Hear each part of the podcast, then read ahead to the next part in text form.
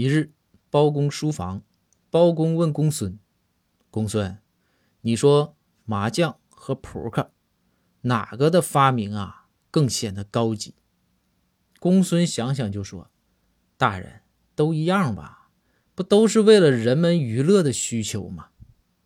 包公说道：“错，公孙，是麻将更高级。”公孙疑惑呀，就说：“大人。”您这么说是不是因为麻将是中华的国粹呢？